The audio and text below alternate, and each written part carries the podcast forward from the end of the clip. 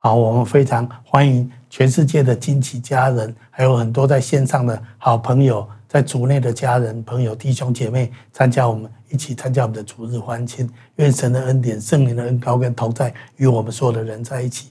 感谢赞美主，愿神的祝福恩典充满在每个人生命当中。我们很高兴今天我们高雄惊奇教会的南高雄光荣分点今天也正式开始聚会哈。我们给他们一个掌声，哈利路亚啊！那这是我们的植堂运动一个概念。我们欢迎每一个分堂点都不断的继续在开拓出新的分堂点。我相信这样子遍地会充满教会啊，遍地会充满神的荣光啊！这就是神要让他的荣耀充满遍地很重要的方法论，就是遍地要充满教会。我相信每一个惊奇教会都建立起来的目的，就是要再开拓下一个惊奇教会。我相信神的恩典必与我们同在。我知道高雄惊奇教会不仅在南高雄有今天开始的光荣分点，未来在北高雄也会再有另外一个分点。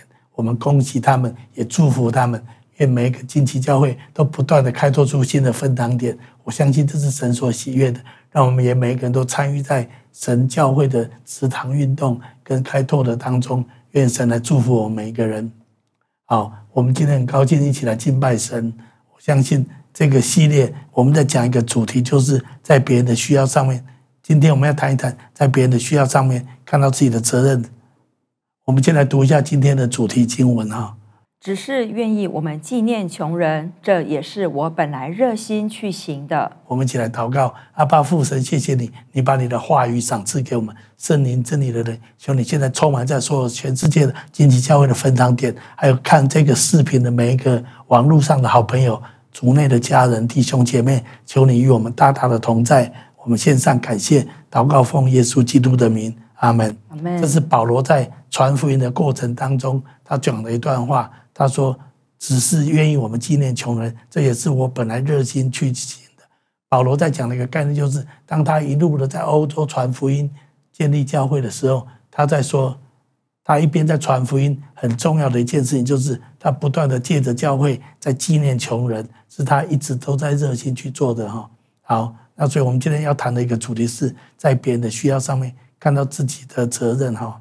那耶稣曾经讲了一个很重要的一个故事来讲一道我们为什么在别人的需要上面看到我们自己的责任。哎，有一次有一个人来问耶稣说。耶稣，我应该怎么做才能够承受永生？我们来读一下这一段圣经节，好吗？有一个律法师起来试探耶稣，说：“夫子，我该做什么才可以承受永生？”耶稣对他说：“律法上写的是什么？你念的是怎样呢？”他回答说：“你要尽心、尽性、尽力、尽意爱主你的神，又要爱邻舍如同自己。”耶稣说：“你回答的是。”你这样行，就必得永生。那人要显明自己有理，就对耶稣说：“谁是我的邻舍呢？”耶稣回答说：“有一个人从耶路撒冷下耶利哥去，落在强盗手中，他们剥去他的衣裳，把他打个半死，就丢下他走了。偶然有一个祭司从这条路下来，看见他，就从那边过去了。”又有一个利未人来到这地方，看见他，也照样从那边过去了。唯有一个撒玛利亚人行路来到这里，看见他，就动了慈心，上前用油和酒倒在他的伤处，包裹好了，扶他骑上自己的牲口，带到店里去照应他。第二天，拿出二钱银子来，交给店主说：“你且照应他，此外所费用的，我回来必还你。”你想这三个人哪一个是落在强盗手中的邻舍呢？他说是怜悯他的。耶稣说：“你去照样行吧。”好，这个故事在圣经当中是非常有名的哈。嗯，耶稣在讲的一个重点就是，哎，最大的命令就是爱的命令哈。圣经说要爱邻舍如同自己啊。但是那个人就问耶稣说：“那谁才是我的邻舍呢？”耶稣就讲了这个比喻的故事哈。就是有一个人被强盗打得半死，但是有两个人经过那里，一个就是律法师，一个是文士，其实都是在当时代一个社会的中上阶层，都是宗教人士，都是特别了了解律法、了解神的话的人。可是他们看到那个被打得半死的人，他们都从旁边绕过去了。只有撒玛利亚人，撒玛利亚人是跟犹太人不相往来的，是他们很轻视的一个族群啊。反而那个撒玛利亚人去停下来照顾那个被强盗打得半死的人。然后耶稣就问他们说：“那谁是这个强盗的邻舍呢？”他们说是那个照顾他的人。耶稣说：“你做得对，你讲得非常正确哈。意思就是说，凡是你在生活当中遇到任何有需要的人，其实他们的需要，从耶稣的角度来看，他就变成我的邻舍啊。然后要怎么样爱邻舍如同自己，那就是邻舍的需要就是我的责任啊。耶稣在讲这个比喻哈，就是非常重要的一个概念啊。这个故事。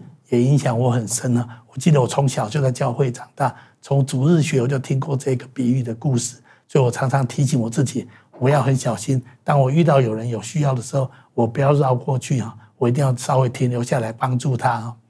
然后我就记得有一次，当我还在读东海建筑系的时候，我每天骑摩托车上上下学哈。我记得有一天我在学校做功课做的比较晚，我放学回家的路上。我就走到靠近我们家那地方，那地方那时候都还是很多的稻田。我骑过一个田埂，那时候已经是晚上八九点，天色都暗了哈。我骑经过一个田埂的时候，我骑着摩托车经过一个田埂的时候，我突然听见一个很奇怪的声音哈。半在夜晚上面都没有，都晚上了哈，听到那个声音又觉得有点发毛哈，觉得那个那个声音是什么声音？很奇怪，我听起来有点像呻吟的声音哈，我就觉得很恐怖啊。那我想就算了。反正那么暗哈，也不知道有什么事情。我想把摩托车提着就骑着就赶快过去了。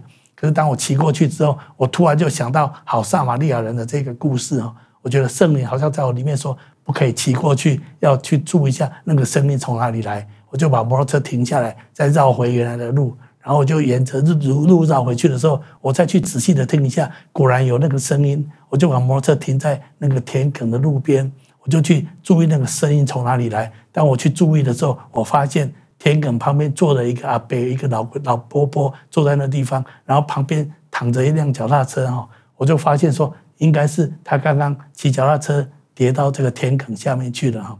然后我就把摩托车停了，就下去问他说他有没有受伤。他说他还好，他只是跌下来而已。他就坐在田埂上哦，在那地方呻吟哦。那我说你怎么了？他说他跌倒了。那我说。有没有什么需要帮助？他说能不能请我打电话给他家人？我说好，那你把电话号码给我，那我就去打电话给他的家人。我跟他家人稍微讲一下，他家人立刻就就来载他，然后把他载去医院了。这件事情我印象非常深刻哈。我很感谢神，让我那天没有没有越过那个声音哈。其实去找那个呻吟的声音，那个过程也是蛮恐怖的。我不知道我会看到什么哈。然后我也觉得天色都暗了哈。也很害怕哈，但是我觉得好撒玛利亚的故事在我里面成为一个非常重要的一个指引。我觉得我不能够忽略那个呻吟的声音哈。刚好后来我回来回想过来，我觉得很感恩哈，让我有去回应那个人的需要。如果那天没有去帮助他，他不知道还在那地方痛多久才会真正有人注意到他啊。那我觉得很感恩哈。所以我觉得那个阿伯的。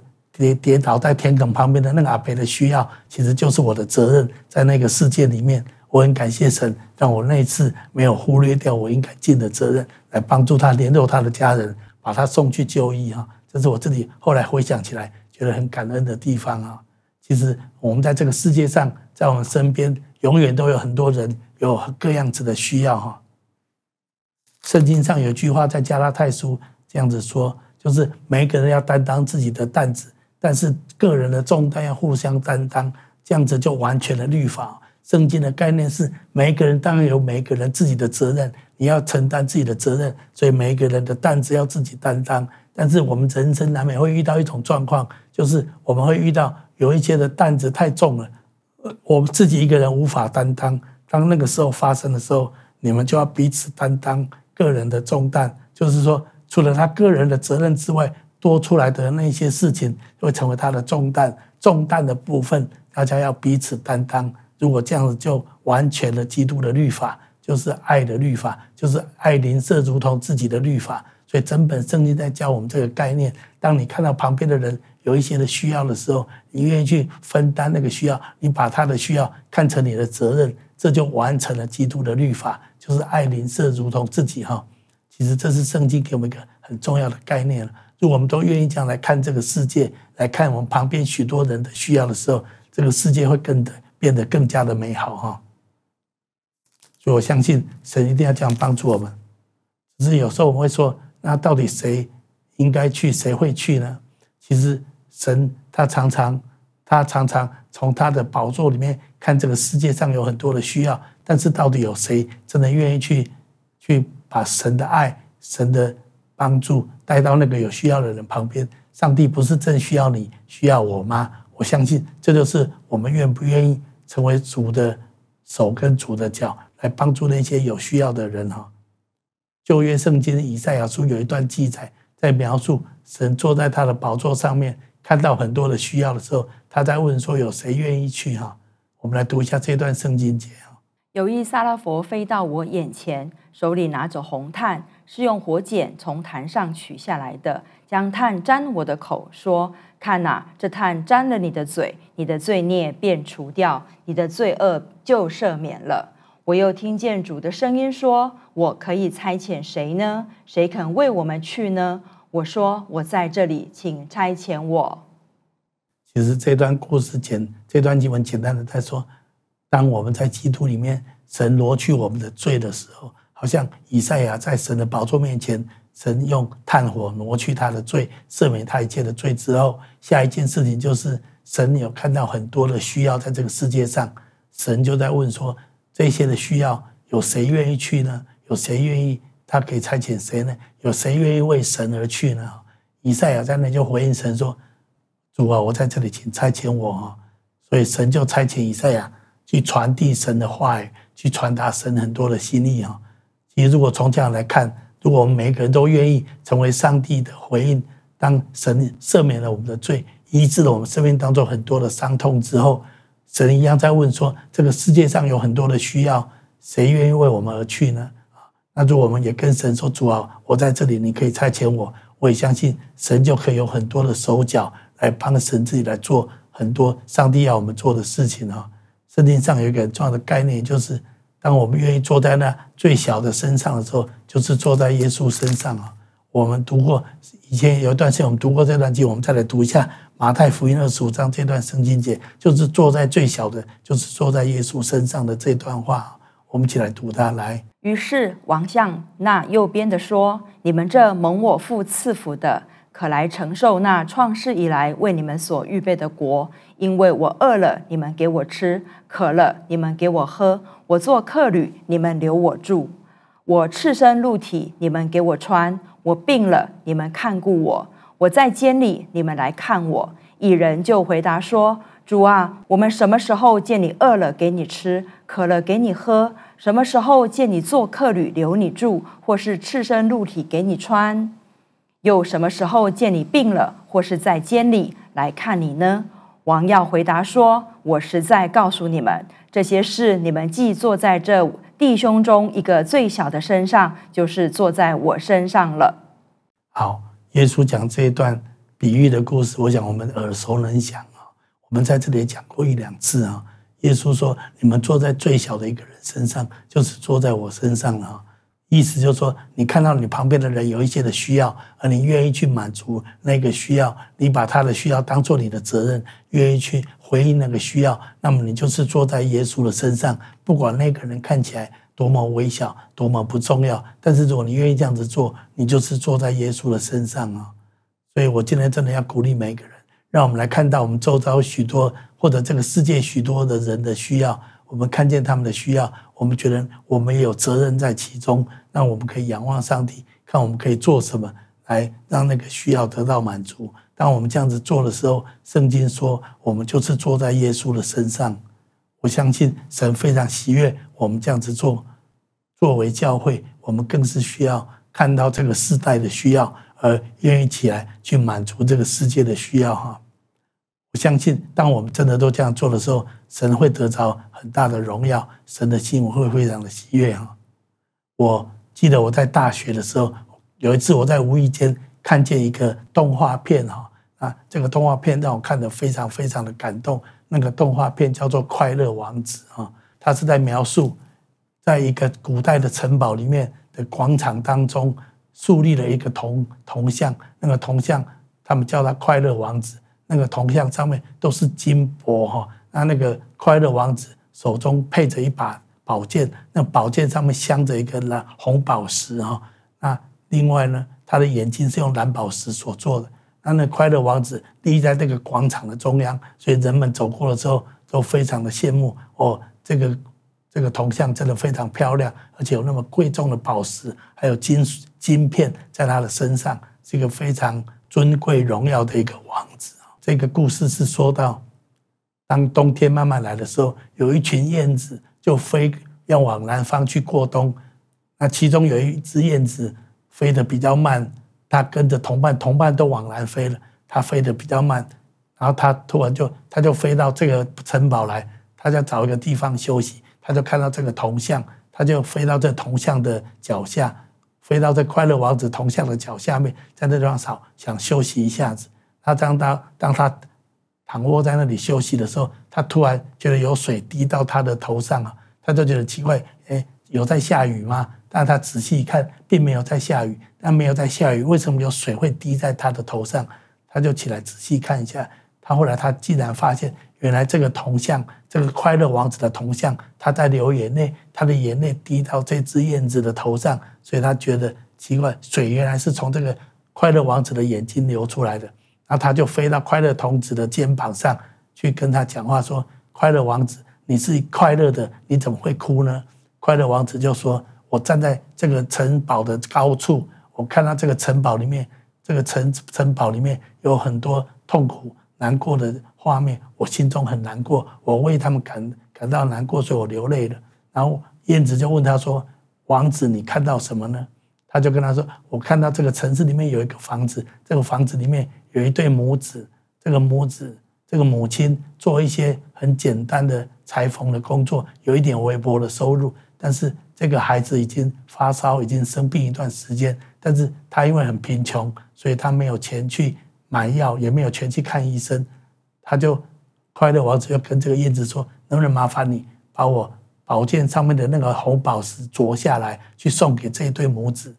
然后那个燕子就说：“可是我应该往南飞了。”我没有时间了，我应该赶快走，不然我会冻死。那个快乐王子就请求他说：“能不能请你帮我一下，把我这个红宝石送去给这对母子，这样他们就有钱可以去请医生，不然他们会这个孩子会死掉的。”这个燕子听到王子这样的请求，拗不过王子，就答应他说：“好，我多留一晚。”所以那一天晚上，啊，这个燕子就很努力的把这个王子宝剑上面那个红宝石一直啄它，一直啄它。啄到他，弄了整个晚上才把红宝石啄下来。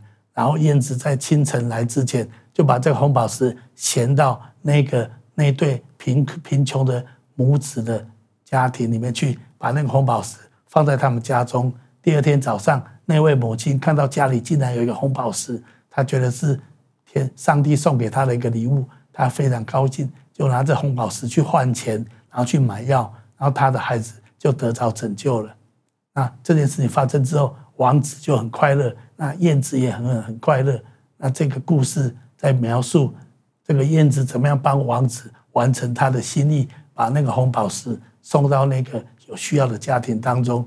当这件事做完之后，燕子准备要南飞的时候，快乐王子又跟燕子说：“燕子，能不能请你再留一天？拜托，我还有一件事情要请你帮忙。”他说：“还有什么事情呢？”他说：“你看。”那个城市里面还有一个贫穷的人，他们家有一些的需要，请你他们这么寒冷的冬天，他们没有柴火，请你把我眼睛的蓝宝石啄下来送给他们，让他们有柴火，他们晚上才不会太冷。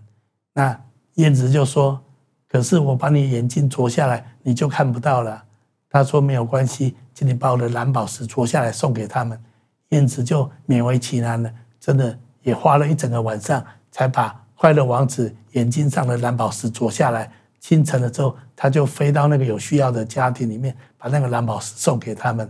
然后回来之后，跟王子报告，王子也非常快乐，这个燕子也变成非常的快乐哈。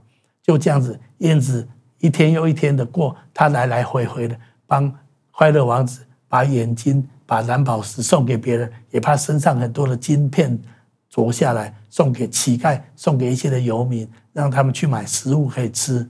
就这样子，好几天过去了，天气越来越冷了。有一天，快乐王子再次跟燕子说：“燕子，麻烦你再做一件事情。”但是他发现燕子已经没有声，没有回应了。后来他才发现，原来燕子已经倒倒在他的脚下面了。然后王子一直叫这个燕子，可是燕子怎么叫都叫不起来，因为冬天已经来了，那个燕子已经冻死在王子的脚下了。那这个动画片，我在大一的时候看的时候，非常非常的感动。那我看了这个动画片之后，我的感觉就是，那个快乐王子好像基督一样，他就是愿意把他自己身上一切有的都分享给别人，然后牺牲自己。那我觉得那个燕子就好像基督的仆人、基督的门徒一样，愿意去把上帝的福音、上帝的爱分享给这个世界上许多有需要的人哈。那我看了那个动画之后，我自己心里要做一个祷告，我跟上帝说：“上帝啊，如果你需要有人当那只小燕子。”我很愿意当那只小燕子啊！我今天要鼓励所有的人，其实我们每一个人都可以，因为看见我们周遭有许多人的需要，而我们可以来回应这个需要。当我们愿意这样做的时候，我们就成全了基督的律法，就是爱是最大的诫命哈。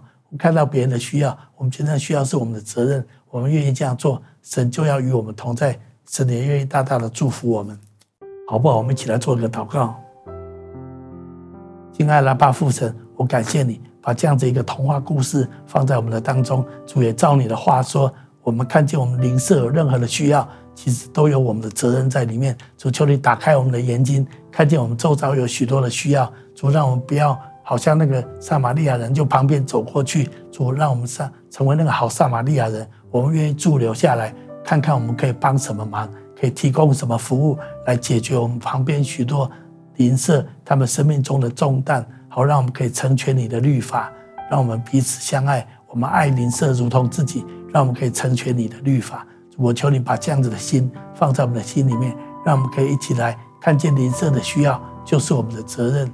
我求你把这个恩典、这个这个负担放在我们的里面。其实也是因为这样子，所以近期教会我们才会做牧风关怀协会，我们才会在从今年开始。我们开始做无家者的服务哈，我们也因为这样子，我因为我们看到这个世界有很多的需要，是是是我们不能够视若无睹啊，我们真的需要去回应回应他。当然，怎么回应，我们需要有上帝的智慧，有圣灵的带领。但是我们总不能把视若无睹，觉得这跟我无关就过去了哈。好，我今天也相信神要来帮助我们，我们一起来祷告，阿爸父神，求你把我们在我们的灵舍。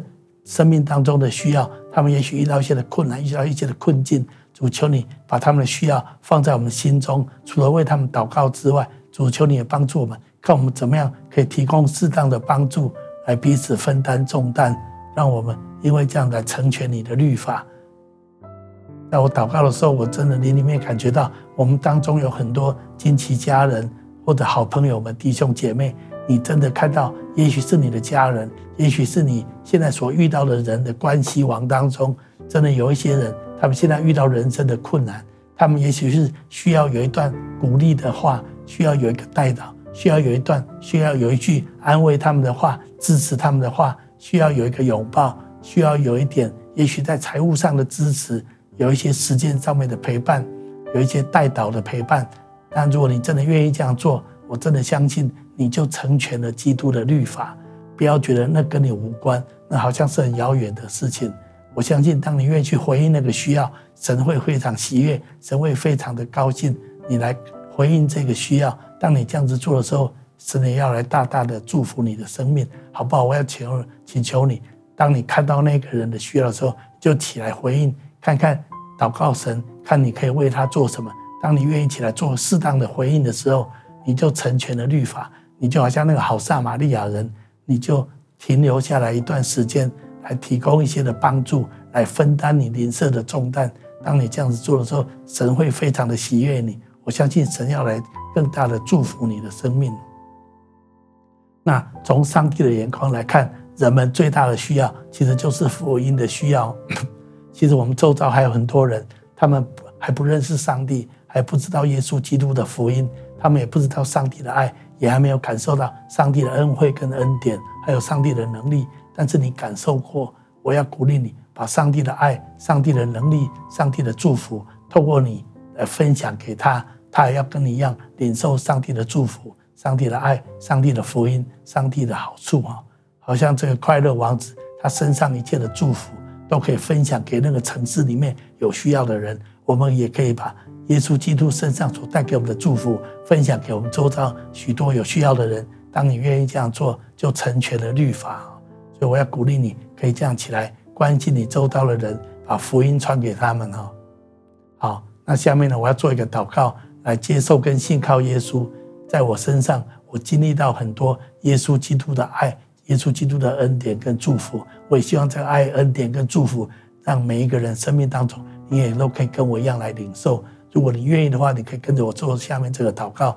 亲爱的主耶稣，亲爱的主耶稣，在这个时候，在这个时候，我愿意接受你，我愿意接受你，接受上帝的爱，接受上帝的爱，接受上帝的祝福，接受上帝的祝福，接受上帝的赦免，接受上帝的赦免，接受上帝在基督里一切丰盛的应许，接受上帝在耶稣里一切丰盛的应许，祝福在我身上，祝福在我身上。我把我一切的罪都交给你，我把我一切的罪都交给你，我也把生命的重担都交托给你，我也把生命的重担都交托给你。求你赦免我的罪，求你赦免我的罪，挪去我的重担，挪去我的重担。我要信靠你，我要信靠你。求你把你的恩典充满在我身上，求你把你的恩典充满在我身上，用你的爱浇灌我，用你的爱浇灌我，也让我可以把你的爱分享给周遭的人。也让我把你的爱可以分享给周遭的人。我这样子祷告，我这样子祷告，是奉耶稣基督的名，是奉耶稣基督的名。阿门，阿门。如果刚刚你跟我做这个祷告，我要非常非常的恭喜你。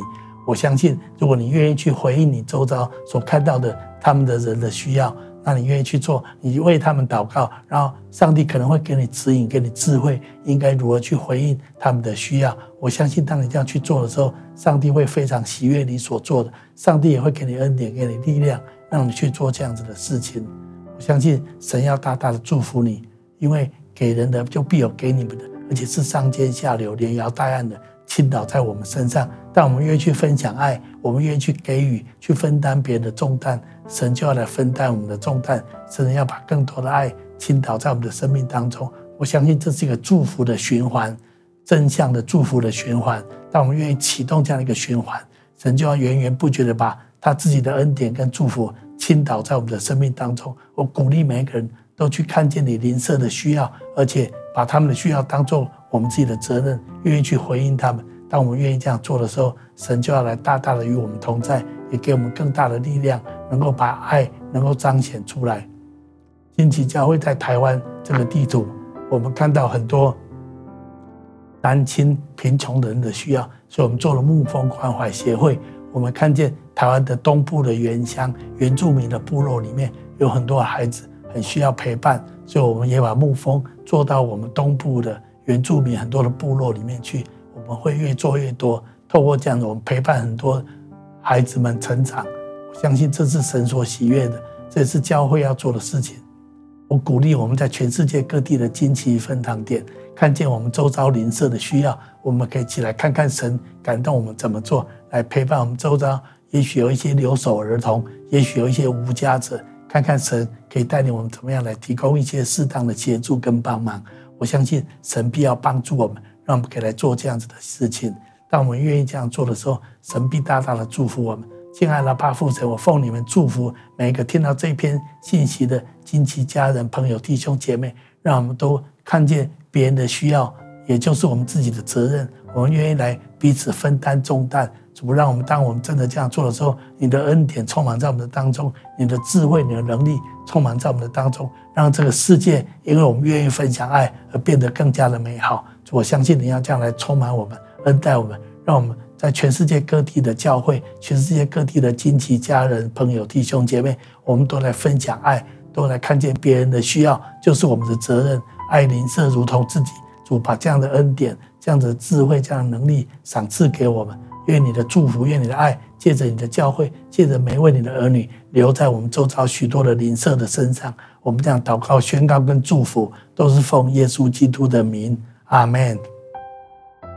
愿神祝福我们每个人，勇敢的去执行上帝让你看到邻舍的需要。当你愿意这样做的时候，神一定要大大的祝福你，也大大的祝福你所关心的这个人。神一定会给我们智慧，知道如何适当的来做，让他们的需要成为我们我我们的责任。我们愿意起来付出一些爱，付出一些的关怀，世界将因为你，因为我更加的变得美好。愿神祝福我们每一个人。当我们这样做的时候，神一定会给我们力量，神一定会给我们很多的资源，让我们可以这样子做。圣经有句话说：“当我们有愿做的心心的时候，必蒙悦纳。”不是照着我们所没有的，乃是照着我们所有的。所以，当我们越做的时候，资源就会越来越多，越来越丰沛。神会供应我们一切所需要的。这是我们做牧蜂体会到很深刻的。当我们开始做牧蜂的时候，神就提供很多的义工的人力，很多金钱、钱。呃，人力物力给我们，慢慢我们就越做越大。我也相信，当我们开始去关怀那些有需要的人的身上的时候，神也会开始把很多的资源带到我们的生命当中，让我们可以去分享神的爱给那些有需要的人。这是我们做牧蜂、做无家者很深刻的感受。我们也欢迎大家继续来支持我们做这些服务、服务帮助弱势、帮助有需要的人的各样子的服务啊。我们现在是透过牧风关怀协会，透过金旗，透过喜年关怀协会，我们来做很多全球的服务工作。最近我们在谈论到，在中国大陆有很多的留守儿童，在中南美洲也有很多的街童，求神给我们智慧，看我们怎么样可以适当的来提供适当的服务，来帮助这些有需要的邻舍。当我们这样做的时候，我相信神会给我们很多资源、很多智慧，来适当的做。透过这样子。可以把上帝的爱充满在这些有需要的人身上，愿神来祝福我们，恩待我们，也让我们勇敢的来回应神的大诫命，爱邻舍如同自己。让我们一起来感谢赞美主，哈利路亚。